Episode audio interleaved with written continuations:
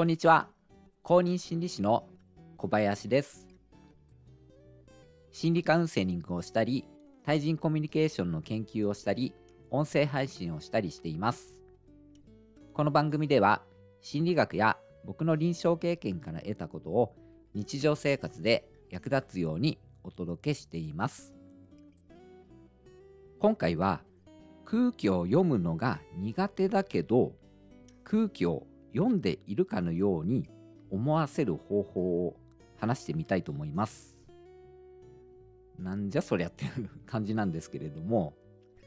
えっと、よく空気を読める人、空気を読めない人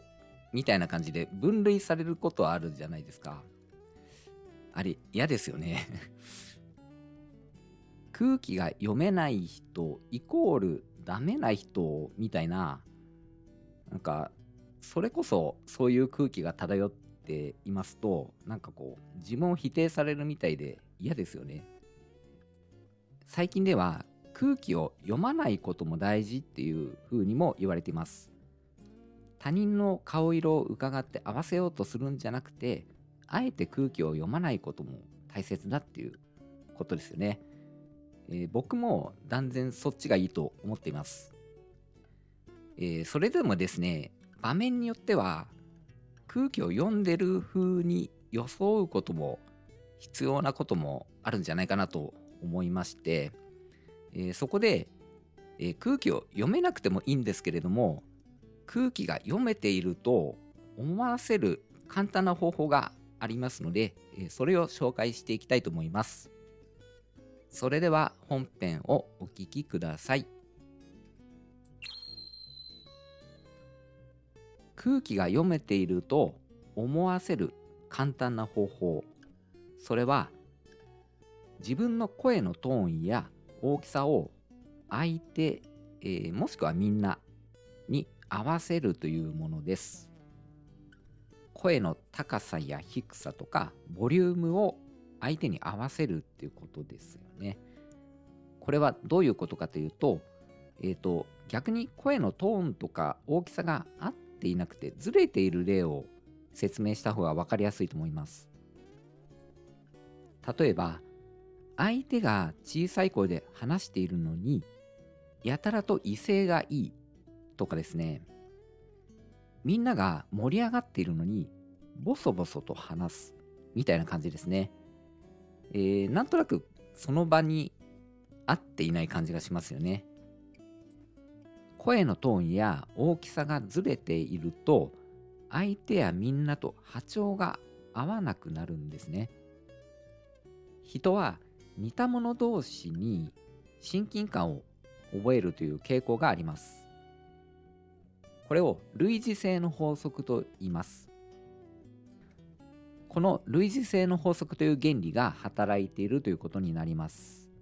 えーそれじゃあ会話の場面では何に似せれば空気を読んでいるかのように思われやすいでしょうか、えーそれはですね、えー当然会話ですから声による情報を似せるといいということになります。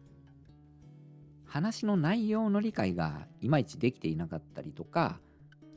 えー会話で返しがうまくできていなかったりっていうこともあるかもしれないんですけれども、えそれはさておいてですね声の調子や大きさを合わせることで、えそれらをカモフラージュすることもできるんですさらにそうやって声を合わせるとおのずとそれに見合った表情もできるんですよね例えばですねここだけの話っていう感じで相手が小声で話すのであれば自分も小声で話すんですね。ひそひそ話をしている輪の中に入るのであれば自分もひっそりとした声で輪に入っていくんですね。高いテンションで盛り上がっているのであれば自分も高いトーンの声を出していくんです。このような感じで声を合わせてみるんですね。空気を読むのが苦手でも場面によって空気を読んでいる風を装ってみてはいかがでしょうかという話ですね。えー、空気が読めなくても全然 OK だと思います。こんな感じで深刻にならずに、えー、うまく切り抜けていきましょう。今回は空気が読めていると思わせる簡単な方法として声のトーンや大きさを合わせるという話をさせていただきました。